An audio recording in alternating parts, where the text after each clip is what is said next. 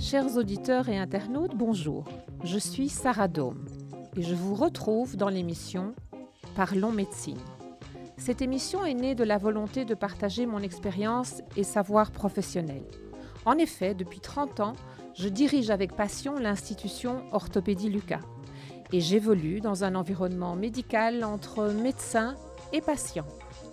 Maladie, traitement, thérapie, évolution médicale, nous allons prendre le temps de bien comprendre, de tout aborder et de discuter avec l'aide des médecins interviewés dans une ambiance riche, chaleureuse et éducative. Cette émission évolue chaque jour et prend la forme d'un podcast que je vous invite à suivre sur Spotify, YouTube, iTunes et Facebook. Bonjour docteur Libens. Bonjour Sarah. Auriez-vous l'amabilité de vous présenter en quelques mots à nos auditeurs et à nos auditrices? Donc, Je suis gynécologue et j'ai euh, très rapidement orienté mon parcours vers la prise en charge des femmes touchées par le cancer du sein et la prise en charge de leur famille. Alors mon parcours a, a été euh, de longues années de formation en oncologie et en chirurgie oncologique dans le domaine du cancer du sein, dans le cadre essentiellement de l'ULB, mais aussi plusieurs voyages aux États-Unis à ce sujet. Et depuis 1991 maintenant, je coordonne la clinique du sein du CHU Saint-Pierre à Bruxelles. Alors, vous êtes aussi très modeste parce que quand on google et qu'on cherche Fabienne Libens, on trouve beaucoup, beaucoup d'autres choses. Vous donnez des conférences, vous êtes une référence, on aime avoir votre avis pour euh, beaucoup de choses. Euh, je voudrais vous demander, docteur Libens, qu'est-ce qui vous a amené à faire justement ce choix de soigner et de comprendre le cancer du sein? Je pense que ce qui m'a d'abord euh, amené à ça, c'est probablement ma grand-mère maternelle. Dans elle, certainement dans le choix des études de médecine et de la gynécologie. Elle était extrêmement militante de la cause des femmes dans le borinage. Elle avait épousé un chef porion, donc ça c'est un mineur. Et euh, elle travaillait déjà comme couturière euh, alors qu'elle était toute jeune épouse à l'époque. Et elle m'avait toujours dit euh, qu'il était extrêmement important pour moi que j'ai un métier passionnant et que certainement ce qu'elle voyait de plus intéressant pour moi était de prendre soin des autres. Et donc la médecine a évidemment été pour moi quelque chose qui résonnait dans ce message. Alors de la gynécologie à la cancérologie, ça peut paraître euh, un petit peu bizarre au départ. Eh bien non, parce qu'il y a dans la gynécologie quelque chose, je trouve, d'extraordinaire. C'est d'abord euh, mettre les bébés au monde, donc il y a quelque chose de transmission de vie. Et dans le soin du cancer, c'est conserver la vie et de rester dans la vie. Voilà, Sarah. Donc votre grand-mère vous a bien guidé parce que vous êtes aujourd'hui un médecin épanoui, vous êtes aujourd'hui dans le cœur de cette profession et nous allons parler plus particulièrement ce matin du cancer du sein. Alors, quand on, aborde tous les articles de, presse, ce ne sont pas toujours des études scientifiques qui m'ont euh, aidé à formuler mes questions, mais dans la presse en général, dans les revues de santé en général, il émane l'idée que le cancer du sein frappe de plus en plus tôt. Est-ce exact? Avez-vous ce regard sur les patientes que vous recevez? Est-ce que ça démarre de plus en plus tôt dans la vie d'une femme? Et si oui, comment expliquer ce phénomène? Euh, C'est vrai que le cancer du sein, euh, on en parle beaucoup, et ça c'est une très bonne chose, mais on n'en parle pas toujours bien, parce que ce n'est pas vrai qu'il touche des femmes de plus en plus jeunes. Il touche euh, les femmes à tous les âges et le, la moyenne d'âge euh, certainement juste un peu après la ménopause, donc vers 53-54 ans. Aujourd'hui, les dernières statistiques belges montrent que le cancer du sein reste le cancer le plus fréquent chez la femme. Euh, il va toucher environ 10 000 femmes chaque année dans notre pays. une centaine d'hommes aussi, il faut pas les oublier. C'est aussi une maladie qui peut toucher les hommes. C'est un cancer rare chez l'homme, mais cela existe. Et quand on regarde la répartition par âge de ces 10 000 femmes euh, chaque année, eh bien, il n'y a pas euh, statistiquement ou de façon significative plus de femmes jeunes euh, chaque année qui sont atteintes euh, par un cancer du sein. Eh bien, cette question nous aura permis de régler un préjugé. Voilà. Ceci étant dit, est-ce que vous pouvez expliquer à nos auditeurs et à nos auditrices, Dr. Libens, les facteurs de risque du cancer du sein? Quels sont-ils? Ça, c'est une question extrêmement importante parce que là aussi, on dit beaucoup de choses.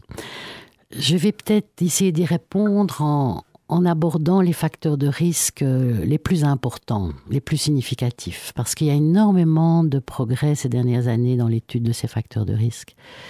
Il y a des facteurs de risque qui ont un impact très moyen sur le risque, et cela, je ne vais pas m'y attarder c'est d'avoir euh, des enfants euh, très tôt protège, l'été protège, mais très longtemps, pouvoir avoir ses premières règles relativement euh, tardivement, ça protège. Une ménopause euh, qu'on va avoir euh, plutôt précocement protège. Mais les facteurs de risque les plus importants, c'est quoi? Parce que ça aussi, on informe très peu les femmes à ce propos.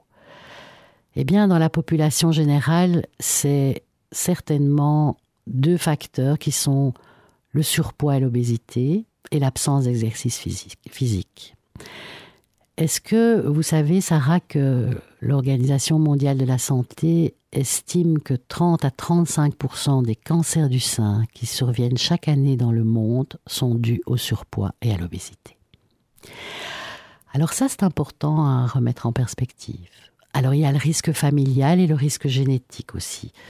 Là, nous en parlerons encore tout à l'heure, je pense parce que c'est important de bien expliquer à nos auditeurs la différence entre ces deux types de risques. C'est pas la même chose. Est-ce que vous pouvez nous expliquer pourquoi l'obésité est un facteur de risque? Parce que c'est vrai que dans la littérature, on, recommande à la patiente de retrouver sa vie, de faire de l'activité, de manger sainement. Mhm. Mais on lit plus rarement que c'était avant aussi une bonne idée pour se protéger du cancer du sein. Absolument. quelle est cette raison? Alors, c'est euh, de façon schématique la graisse produit des hormones.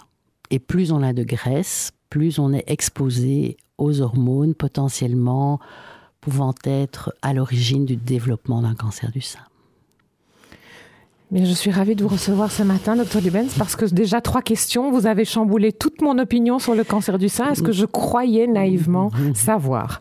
Alors, vous avez euh, rapidement dit on, il y a un facteur génétique, on en reparlera. Je voudrais justement en reparler. Le cancer du sein est-il héréditaire? Y a-t-il justement ce, cette lourdeur, cette passation de génération en génération qui est un peu effrayante quand même quelque part. Parce que quand on va voir un gynécologue, la première question qu'il pose, c'est y a-t-il eu des cas dans votre famille? Expliquez-nous un petit peu ce contexte de l'hérédité dans le cancer du sein. Alors j'aime pas beaucoup les pourcentages et les chiffres, mais de temps en temps il faut pouvoir les utiliser pour euh, en tout cas tenter d'être didactique. Sur ces 10 000 cancers qui surviennent chaque année en Belgique, combien sont héréditaires? 5 alors, c'est quoi un cancer héréditaire? On connaît depuis un peu plus de dix ans l'existence de gènes qui sont des petites portions de notre patrimoine génétique que je vais moi transmettre à mes enfants et vous allez transmettre au vôtre.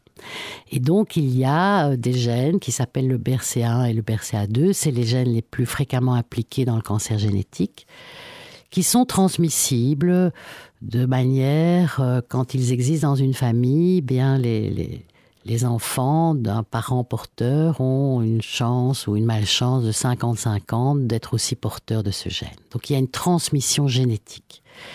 Ils font quoi ces gènes?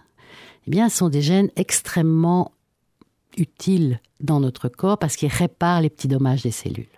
Et quand ils ne fonctionnent pas bien, c'est-à-dire qu'ils sont mutés, eh bien, ils peuvent provoquer un cancer du sein, mais aussi d'autres formes de cancer, et en particulier des cancers de l'ovaire.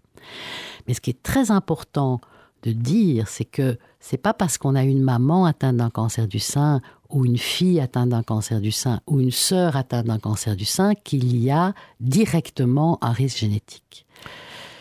J'ai une petite question, excusez-moi. Est-ce que si on a ce facteur génétique, on le porte, et qu'en plus on ne fait pas de sport et on est obèse, est-ce qu'on on augmente le taux de risque ou Absolument. C'est cela. C'est très très clair. Parce que le, le gène, il ne fonctionne pas bien, mais euh, il contrôlera mieux son mauvais fonctionnement si d'autres facteurs ne sont pas présents. Donc c'est un, une espèce de de, de, de, de, pierre qui roule. C'est ça, c'est ça.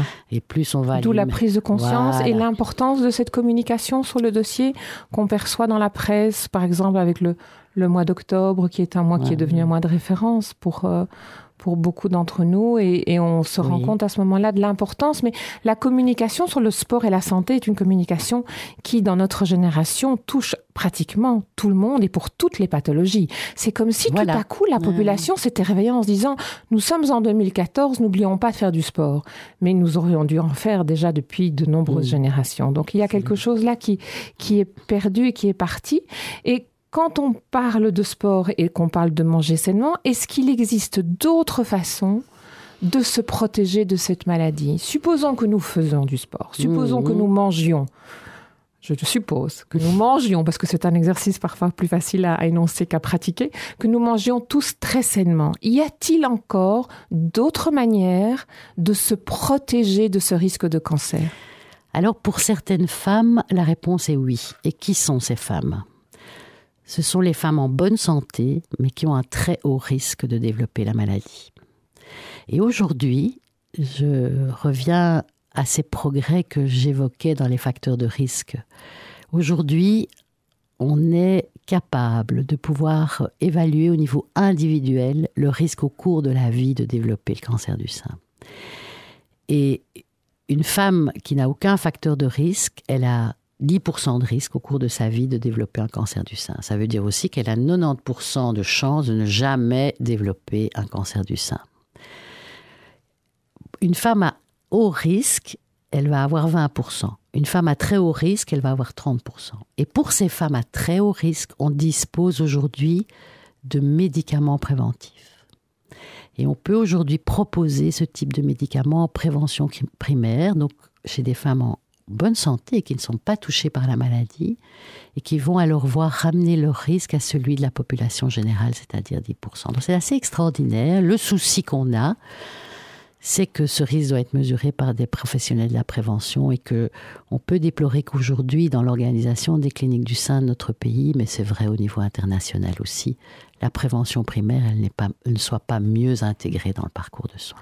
Alors, je poser une question qui, coule de ce que vous venez d'expliquer. Une femme qui est en bonne santé et qui, qui a un haut risque, est-ce qu'une femme qui est en bonne santé croit qu'elle a un haut risque Comment peut-elle se reconnaître dans, dans ces descriptions? Que faut-il faire et à quel moment pour se poser la question au moment, à un moment juste de savoir s'il faut consulter et comment fait-on ce dépistage? Vous êtes en bonne santé, vous faites du sport, vous mangez sainement, mais vous êtes une personne à haut risque. Comment, Comment est-ce qu'on peut le savoir? Mais je pense que ce qui est très important, c'est que je ne pense pas que c'est la, ce soit la personne individuelle qui va décider si elle est à haut risque ou pas. D'où l'importance de consulter soit de son médecin traitant, soit de son gynécologue, un centre de prévention aussi qui peut euh, euh, analyser la situation et voir euh, s'il s'agit vraiment d'un haut risque. Et à partir de là, adapter des mesures de dépistage un petit peu plus appropriées à la situation, mais aussi peut-être des méthodes préventives un petit peu plus interventionnelles. Donc c'est une initiative personnelle que la patiente doit prendre à un moment de sa vie. Si elle le souhaite, c'est aujourd'hui possible de pouvoir lui donner une estimation de son, de son risque. Vous nous avez dit quelque chose d'intéressant tout à l'heure. Vous avez parlé du fait que d'avoir des enfants jeunes est mhm. une bonne chose. Donc je vais vous poser la question dans le sens inverse. Pourquoi avoir des enfants tard est-elle une mauvaise chose? Parce qu'aujourd'hui, nous avons une population de femmes qui mettent la priorité de l'enfance à un autre moment sur la ligne du temps de leur vie. Alors d'abord, c'est pas un facteur de risque extrêmement significatif. Donc ça, première chose. Et donc, que toutes Nous n'allons pas toutes chambouler nos agendas. Voilà, que toutes nos auditrices qui sont en train de courir au boulot et qui attendent encore un peu pour commencer de construire leur famille ne s'en fassent pas trop, et pas, pas du tout. Alors, quel est le mécanisme qui expliquerait qu'il y a un, risque un tout petit peu plus important pour les femmes qui font des bébés tard, eh bien la grossesse semblerait un facteur protecteur et c'est très paradoxal, Sarah. Votre question est en fait extrêmement difficile. La grossesse est un facteur protecteur parce que malgré son taux extrêmement élevé d'hormones, l'équilibre hormonal qu'il y a au cours de la grossesse dans ce taux élevé est un facteur protecteur. Enfin, quand on n'a pas d'enfants ou des enfants très tard, on est exposé un peu plus longtemps à une expression d'œstrogène différente. Et donc, on, en revient à ces fichus hormones euh, du tissu graisseux. Euh, hein, c'est très souvent par un mécanisme hormonal que tous ces facteurs de risque ont, un rôle. Et, et bon, c'est un domaine évidemment passionnant. Maintenant, docteur Limès, j'ai une question sur la, sur la consommation de certains produits, parce qu'il arrive régulièrement dans la presse que nous entendions parler d'une étude qui a été effectuée sur un produit, sur un aliment, qui serait source de risque de cancer, qui serait plus cancérigène qu'un autre. Ma question est très simple. Est-ce que certains déodorants sont-ils cancérigènes? Parce qu'on en a parlé aussi souvent Ma réponse est très simple, non. Voilà encore un préjugé que nous venons de passer à la trappe. Je voudrais euh, un tout petit peu euh, m'arrêter sur cette question parce que elle, ouvre la porte à, plusieurs constatations. D'abord, euh, on reçoit régulièrement, quasi tous les jours, via les, les, réseaux sociaux, les mails, des, des intox sur ce qui peut causer le mhm. cancer du sein. Moi, il n'y a pas une semaine sans que je reçoive ce type de mail qu'on me transfère en me disant Tu as vu, est-ce que c'est vrai? Catastrophe. Le dernier en date, c'était un antibiotique. C'était tout à fait faux, évidemment. Puis il y avait aussi les colorants et les teintures pour les cheveux la semaine d'avant. Enfin voilà, on en on est vraiment dans, L'imagination dans, dans ce que le, le, GNCI, le tout grand journal du cancer aux États-Unis, avait intitulé dans un éditorial il y a quelques années Les rumeurs qui donnent le cancer.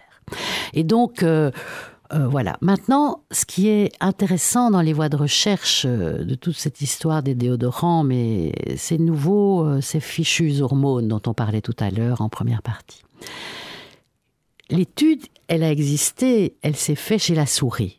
Et qu'est-ce qu'on a vu Que chez les souris, euh, chez qui on, utilisait certains types de produits euh, contenant euh, certains parabènes, avaient un petit peu plus de cancer du sein que les souris chez qui on n'utilisait pas ces, ces, produits. Et puis de la souris, on n'a plus rien fait. Et c'est devenu une rumeur qui donne le cancer. Mmh. Et donc je pense qu'il faut être extrêmement prudent et que vraiment c'est un appel aux auditeurs et aux auditrices aujourd'hui pour n'oubliez pas votre sens critique quand vous entendez une rumeur de ce type et commencez par ne pas y croire. Et puis après voyez qu'il envoie si les études sont tout à fait justes, parlez-en à votre médecin, des spécialistes de la problématique, parce que ça peut faire euh, beaucoup de mal aussi et créer des anxiétés complètement inutiles au départ, cette euh, rumeur sur les déodorants était une publicité déguisée pour un déodorant euh, sans parabènes. Voilà, et qui avait euh, utilisé un faux professeur de Sud-Amérique, Amérique du Sud, pour valider une pseudo-étude qui était fausse. Et donc toute cette histoire-là, donc Internet est capable du pire et du meilleur. Donc il faut être extrêmement vigilant et vraiment ne pas oublier son sens critique. Donc ce que vous êtes en train d'expliquer de, à nos auditeurs et à nos auditrices, c'est qu'il n'existe à ce jour aucun produit consommé qui puisse être étiqueté comme source de cancer du sein ou provocateur. Le lien de cause à effet n'a pas, été démontré.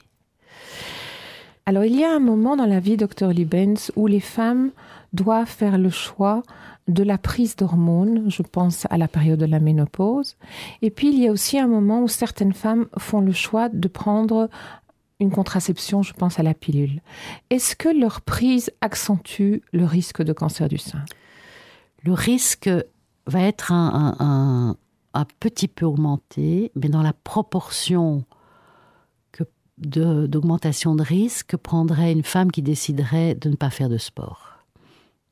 C'est ça. Donc, si vous prenez ces, des hormones ou la pilule et que vous faites du sport, les choses sont régularisées, il n'y a pas. Voilà. Nous revenons toujours, nous allons tous sortir de ce studio ce matin et directement foncer à la salle de sport, ça c'est clair. C'est le débat, euh, de nouveau, les médias ont eu un rôle extrêmement euh, nocif par rapport au débat sur euh, les hormones de ménopause.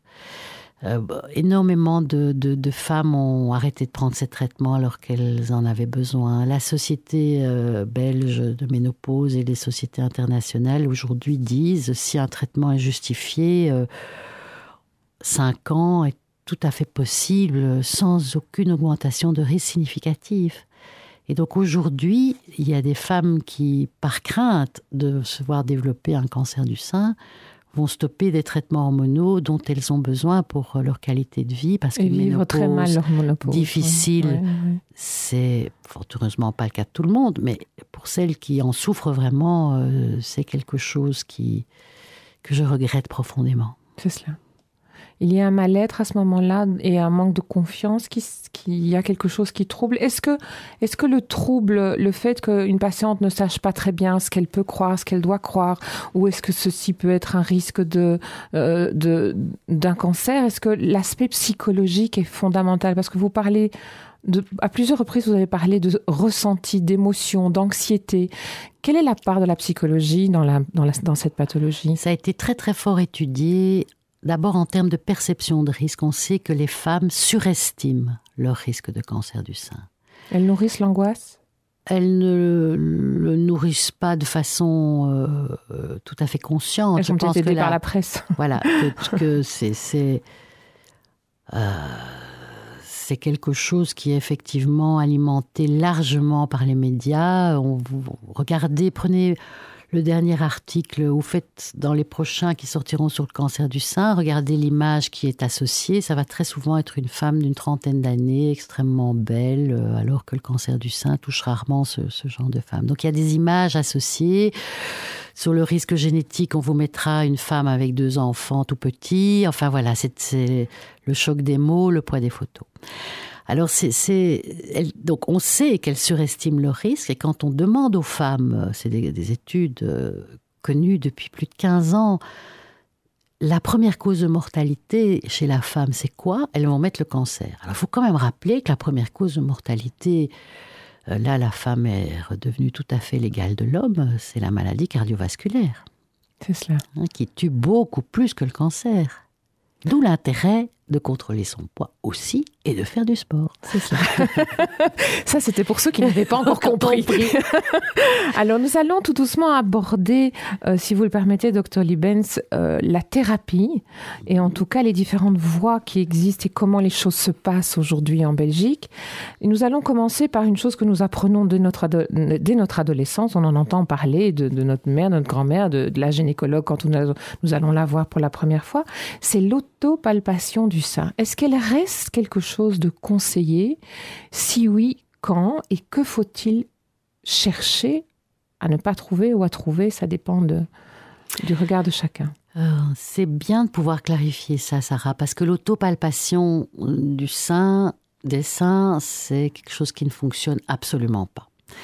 Et elle n'est plus aujourd'hui recommandée par les organismes de prévention du cancer on recommande à la femme un, mot qui est un petit peu difficile. Euh, le mot anglais est plus juste, c'est le breast awareness, de faire attention à ses seins, c'est-à-dire les observer. Prise de conscience. Voilà.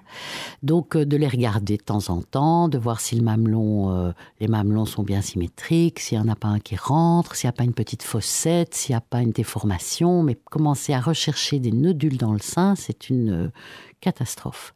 Parce que le sein est rempli de boules, et donc ça crée de nouveau des angoisses inutiles, ça fait des visites inutiles chez le docteur. Voilà. Aujourd'hui, même si c'est encore un, euh, parfois un débat absolument euh, compliqué dans les experts, le meilleur moyen de, de faire de la prévention secondaire, donc du dépistage correct, c'est la mammographie. Et euh, ça, ça reste euh, la méthode qui a démontré une efficacité en termes de diminution de mortalité. Les cancers qu'on dépiste par mammographie sont le plus souvent des cancers qui vont être de plus petite taille et mieux traités. Vous parlez de la mammographie, donc la question tombe à brûle pour point parce que je voudrais vous demander à quel âge le démarrage de ce dépistage est-il recommandé? Tout dépend des facteurs de risque. Donc pour une femme qui n'a pas de facteur de risque, une mammographie tous les deux ans à partir de l'approche de la cinquantaine euh, jusqu'à au moment où elle est bien, c'est-à-dire que l'arrêter à 70 ans, je pense que c'est pas quelque chose que je trouve une bonne recommandation parce que les, le cancer est très fréquent chez les personnes âgées. Et plus on vieillit, plus on a un risque qui augmente de développer un cancer du sein. Et les messages de prévention qui nous disent on arrête à 70 ans font souvent croire aux femmes de 71 ans qu'il faut plus faire sa mammographie. Alors tant qu'on est en forme, et bon, ça, c'est pas l'âge chronologique, c'est l'âge biologique. Si on se sent en bonne santé, il faut faire un dépistage, même à 85 ans. Et, je veux dire, c'est très important de, de, de, garder cette notion-là. Quand on a des facteurs de risque, on peut commencer très très jeune, et en particulier dans la petite population des femmes à très haut risque génétique, on va commencer euh, parfois euh, vers 30 ans. Et les examens vont être différents. On va rajouter des examens. Euh, qui ont démontré une efficacité et qui sont très sensibles, comme la résonance magnétique des seins, mais qui, comme toutes les techniques de radiologie qui montrent beaucoup de choses, mmh. ne sont pas très spécifiques. Ça veut dire que quand il y a une anomalie, il faut bien savoir que une fois euh, sur trois, ça va être mauvais, et deux fois sur trois, ça va être rien du tout. Donc mhm. ça, c'est très important. Voilà. Et on a aujourd'hui des moyens euh, qui nous permettent de, d'ajouter des techniques et d'évolution de la radiologie pour un dépistage plus précoce. Mais pour la population générale, donc la majorité des femmes, c'est la mammographie associée ou non à l'échographie si les seins ont encore beaucoup de glandes. Mais ça, c'est le radiologue décide ça au moment de l'examen. Alors, il y a une période dans le cycle de la femme où il est possible qu'elle souffre particulièrement de douleurs dans le sein. Comment doivent-elles gérer ces douleurs Est-ce qu'il faut s'en inquiéter? Est-ce que c'est un terrain qui veut dire qu'il y a un risque complémentaire ou ça n'a rien à voir avec le risque de cancer du sein? Ou est-ce qu'une femme qui a régulièrement des douleurs dans le, dans le cycle euh, doit être plus attentive à être, parce que vous parlez d'écouter son corps. Mm-hmm. Un breast awareness, c'est être à l'écoute de son corps. Est-ce que ces, ces femmes doivent être un petit peu plus à l'écoute de ce qui se passe dans leur organisme. Non, mais elles vont souvent être beaucoup plus anxieuses. Et la douleur au sein va générer une inquiétude toujours. Elles, vont plus Elles vont consulter. plus consulter, ça va les tracasser. Il faut savoir que le cancer du sein ne fait pas mal, ne provoque aucune douleur. Donc euh, le plus souvent, les douleurs sont liées à la présence de petits kystes bénins. C'est fréquent euh, dans la période avant les règles. Et donc, on a les seins un petit peu plus congestionnés. C'est un phénomène physiologique. Donc, dans le jargon médical, ça signifie normal. Et euh, mais c'est vrai, et vous avez raison de le souligner, c'est quelque chose qui va inquiéter les femmes. Donc c'est important de dire que la douleur, c'est pas un facteur de risque de cancer et que c'est quelque chose qui est liées euh, à la sensibilité hormonale du sein, mais pas au cancer. Alors parlons de confort encore. Que pensez-vous des soutiens-gorge avec les armatures? Parce qu'on en parle aussi beaucoup.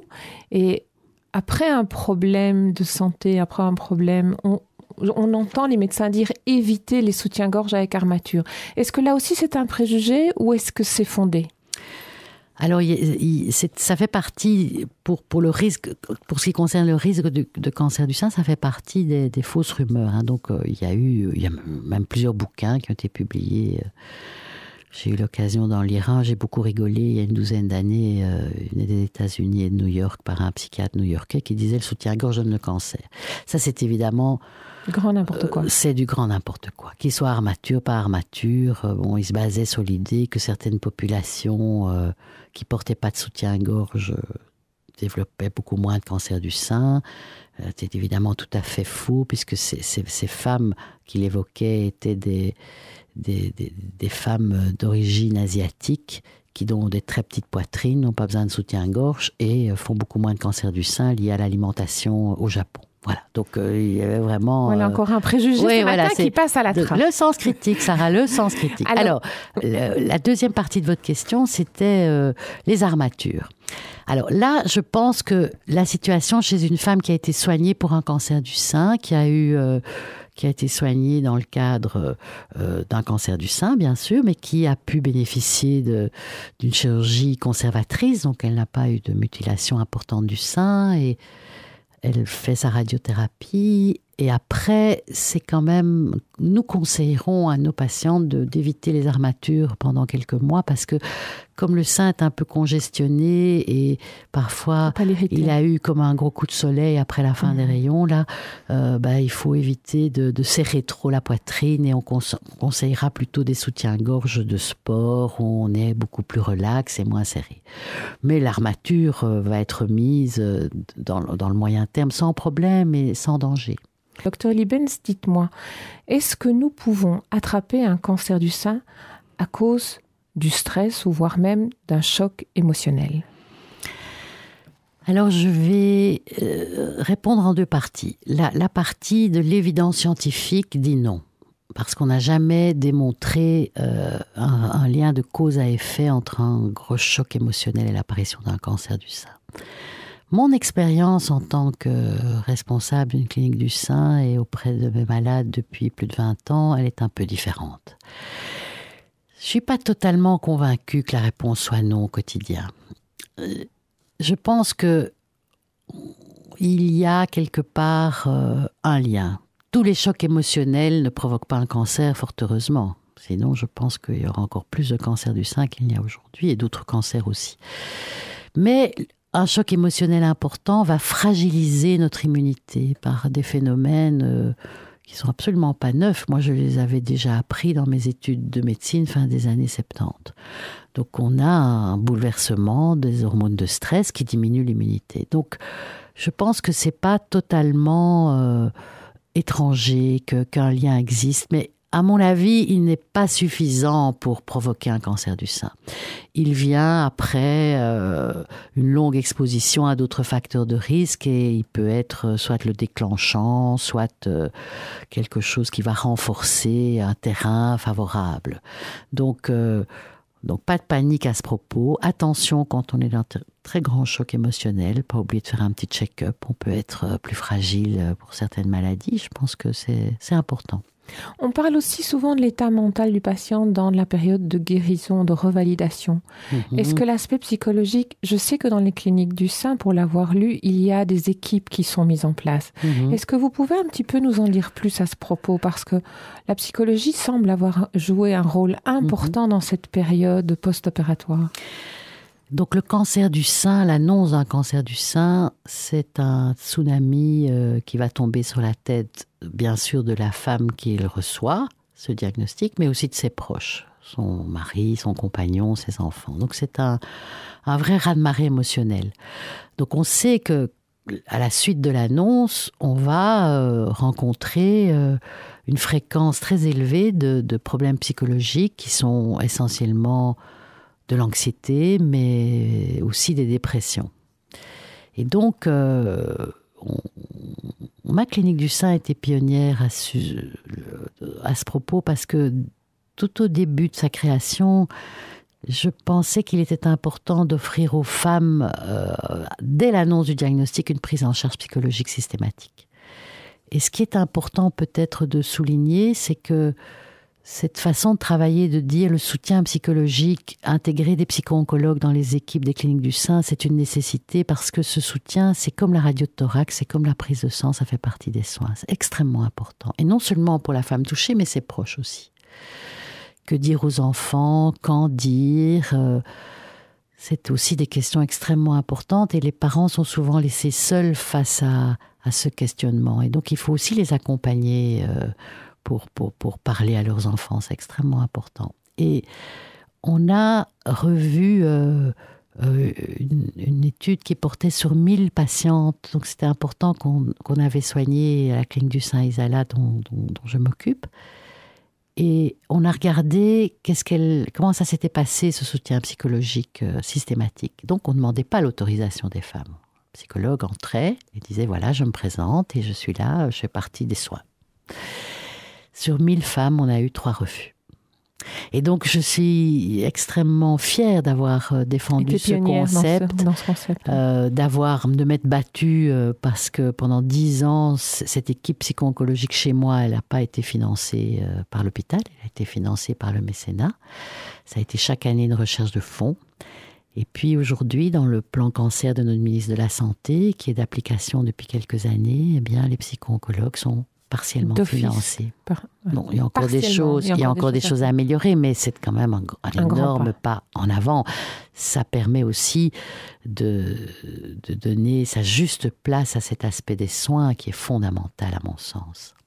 Alors, vous dites que vous êtes pionnière. Vous avez ouvert la première clinique du sein, si je ne m'abuse. Ou bien comment est-ce que c'est passé il y en a eu d'autres.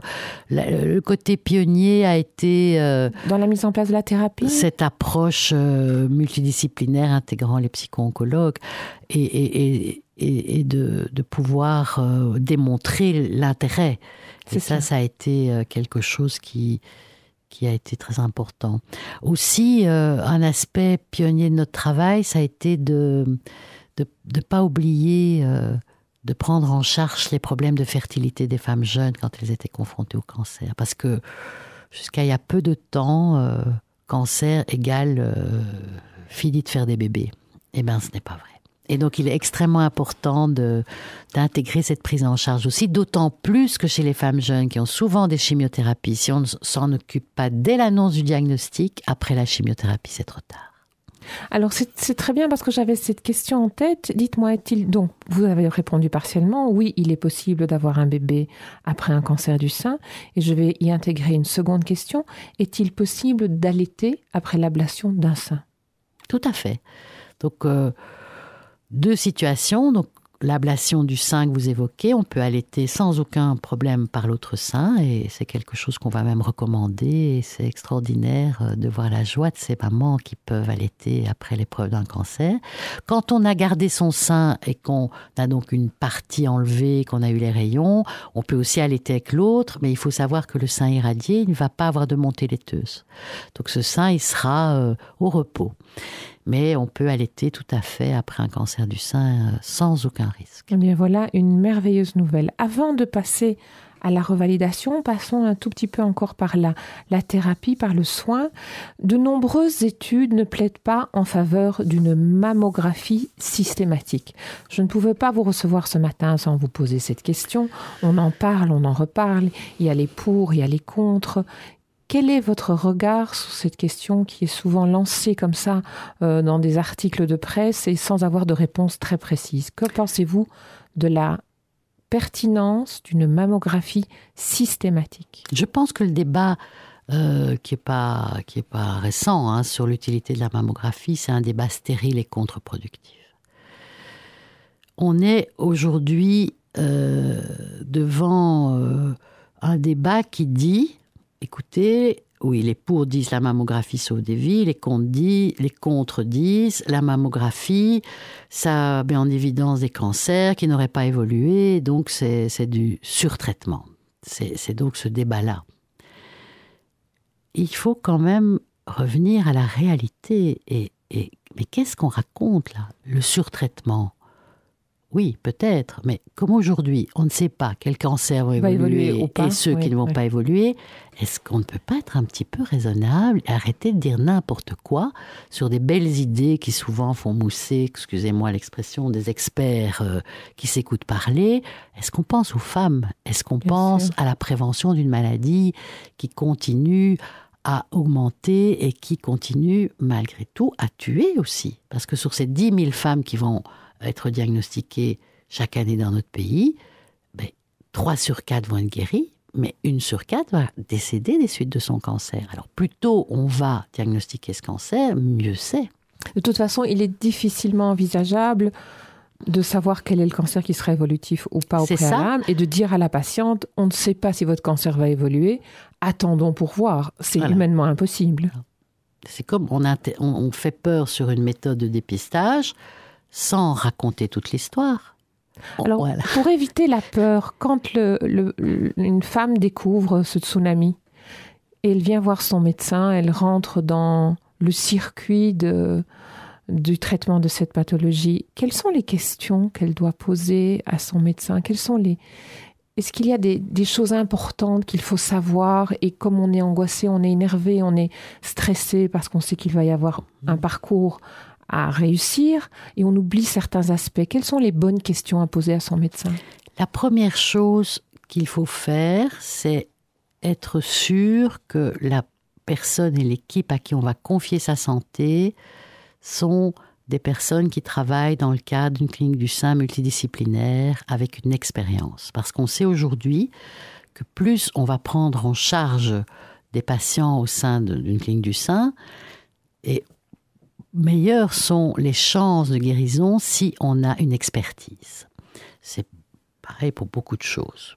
Plus on le fait, mieux on le, Mieux fait. on le fait, oui. Donc il est extrêmement important de rappeler ça et que c'est très important d'être soigné dans une clinique du sein qui a une expertise. Aujourd'hui, sur le site de, de- de- de la santé publique, fédérale de la santé publique, on va trouver une liste des cliniques du sein agréées en Belgique.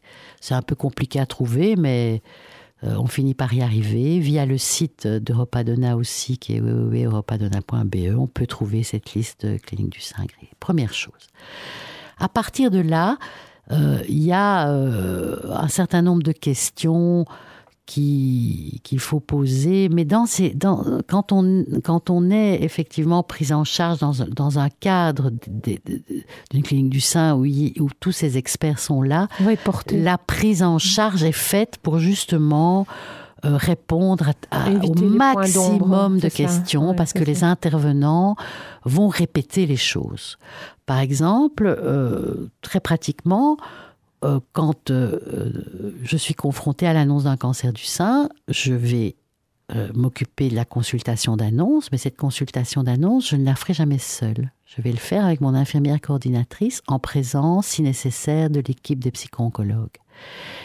Ce qui me permet, après l'annonce, que la dame qui a reçu ce choc, accompagnée ou pas de son compagnon, ou d'un de ses enfants, le cas échéant, soit revue par l'infirmière coordinatrice qui va revoir avec elle la consultation d'annonce et parfois même par le psychologue. Donc, il- on essaye de mettre un maximum d'intervenants pour éviter que... Pour- pour euh, habiter cette solitude cette Voilà, et, et- et bon, maintenant, euh, au moment de l'annonce, il faut pas se leurrer, probablement que sur euh, l'information qu'on donne, il va y avoir 5%, 5% qui va retenu, être oui, retenu dans les oreilles. bien quand on est très sûr. émotionné, euh, le ciel tombe sur humain, votre tête. bien sûr, on voilà. le. Mais euh, on, on saura aussi ce qu'on a dit parce qu'on a été plusieurs à le dire et on fera ce qu'on appelle du recall. Donc on va le rappeler, on va rappeler au moment où voilà, la patiente avant son hospitalisation, on va le rappeler en préopératoire ou en pré-chimiothérapie. Et ce qui est très important aussi, c'est que la femme touchée se sente euh, entourée par une équipe et portée par Un un, regard bienveillant. par euh, une équipe et des intervenants différents qui, qui vont euh, avoir le même objectif, sa guérison. Grâce au progrès de la recherche, la chimiothérapie n'est plus systématique. Radiothérapie, hormonothérapie font partie intégrante des traitements. Est-ce que vous pouvez un petit peu nous expliquer quelle en est la situation à ce jour? Quel est le parcours que suit la patiente Et nous expliquer surtout leurs actions. Donc il y a un, un- changement radical ces dernières années dans la prise en charge euh, du traitement du cancer du sein. C'est plus euh, de la confection, c'est de la haute couture. Je m'explique. On va soigner le cancer du sein de Madame X tout à fait différemment de celui de Madame Y. Et tout ça va dépendre de, des analyses qu'on va faire sur les cellules cancéreuses. C'est ce qu'on appelle l'individualisation du traitement et la personnalisation du traitement. Donc aujourd'hui, on, va, on, on est dans une voie de recherche euh, vraiment incroyablement euh, importante qui nous permet d'adapter nos traitements aux caractéristiques individuelles de chaque cancer du sein. Ce qui veut dire que pour une patiente, on commencera par une chimio, puis on fera une chirurgie. Pour une autre, on fera pas de chimio, on fera qu'une chirurgie. Pour une troisième, on fera une chimio et une chirurgie, une radiothérapie et une hormonothérapie. Voilà. Et c'est un, une info importante à retenir parce que souvent, nos patientes vont dire oui mais moi je connais quelqu'un et qui euh, à qui on n'a pas fait cette chimiothérapie première euh, et pourquoi moi et, donc c'est que c'est plus grave chez moi. alors on, est on, est, dans, un modèle à la carte. Voilà. Et donc ça c'est quand j'ai appris mon métier dans le cancer du sein on traitait tout le monde de la même façon. Aujourd'hui euh, c'est tout à fait différent. Voilà quand on parle de la chimiothérapie, il y a une question qui passe par l'esprit parce qu'on pense tout de suite à la perte de cheveux. Est-il possible, docteur Libens, de devenir chauve après une chimio? Ou est-ce que la chevelure retrouve toujours après un certain temps, peut-être différent de l'une à l'autre, mais retrouve toujours sa place et la patiente peut être rassurée qu'elle retrouvera sa chevelure? Comment les choses se passent-elles? Donc malheureusement, dans, le cas du cancer du sein, la toute grande majorité des chimiothérapies qu'on va utiliser et qui sont extrêmement efficaces aujourd'hui sur la destruction des cellules cancéreuses sont des chimiothérapies qui font perdre les cheveux. Donc cette perte de cheveux, elle va survenir en général après la deuxième injection de chimiothérapie. Et euh, on conseille aux femmes qui subissent ces traitements d'ailleurs de, raser leur, leur chevelure euh, à ce moment-là pour pas perdre des cheveux dans toute la maison parce que c'est extrêmement choquant, euh, et, et, perturbant, effectivement. Mais la bonne nouvelle, c'est que ils repoussent toujours. C'est cela. Et même très souvent mieux qu'avant. Et donc, il n'est pas rare de voir une dame qui se plaint de pas beaucoup de cheveux, d'avoir une chevelure euh, à la Angela Davis, euh, six mois après l'arrêt de sa chimiothérapie, et de voir des cheveux raides devenir au début tout frisés. Heureusement, la situation, on va retrouver son type de cheveux, mais euh, il repousse toujours et plus beau qu'avant très souvent. C'est une très très très bonne nouvelle. Quels conseils pourriez-vous donner aux patientes pour qu'elles vivent mieux leur chimiothérapie? Parce que c'est un mot chargé aussi de d'un poids psychologique assez mhm. important. Ça fait peur, on a peur d'avoir des nausées, d'être malade, de ne pas être mhm. bien, d'être cloué au lit. Quels sont les conseils qu'on peut donner aujourd'hui? Essayez de garder une activité physique euh, qui est extrêmement importante pour euh, lutter contre la toxicité de ces, certaines chimiothérapies. Avoir recours euh, à des aides complémentaires comme des approches telles que l'acupuncture, la sophrologie, le yoga sont des, des approches extrêmement utiles pour contrecarrer les effets secondaires des chimiothérapies. Je ne vais pas rentrer dans les détails, c'est ni le lieu aujourd'hui, mais c'est important de, d'en discuter avec l'oncologue, qu'est-ce qu'il propose pour, euh, pour euh, aider à passer. Euh, et aujourd'hui, la majorité des cliniques du sein intègrent ces approches d'office et elles seront proposées aux patientes. on a une approche d'acupuncture qui, qui est très utile et je trouve ça vraiment important pour certaines toxicités de chimiothérapie, en particulier les douleurs musculaires liées à certains produits. On a une approche aussi de soins esthétiques. Donc la peau prend parfois une tessiture, une texture un peu grisâtre, comme ça on n'a pas bonne mine sous chimiothérapie.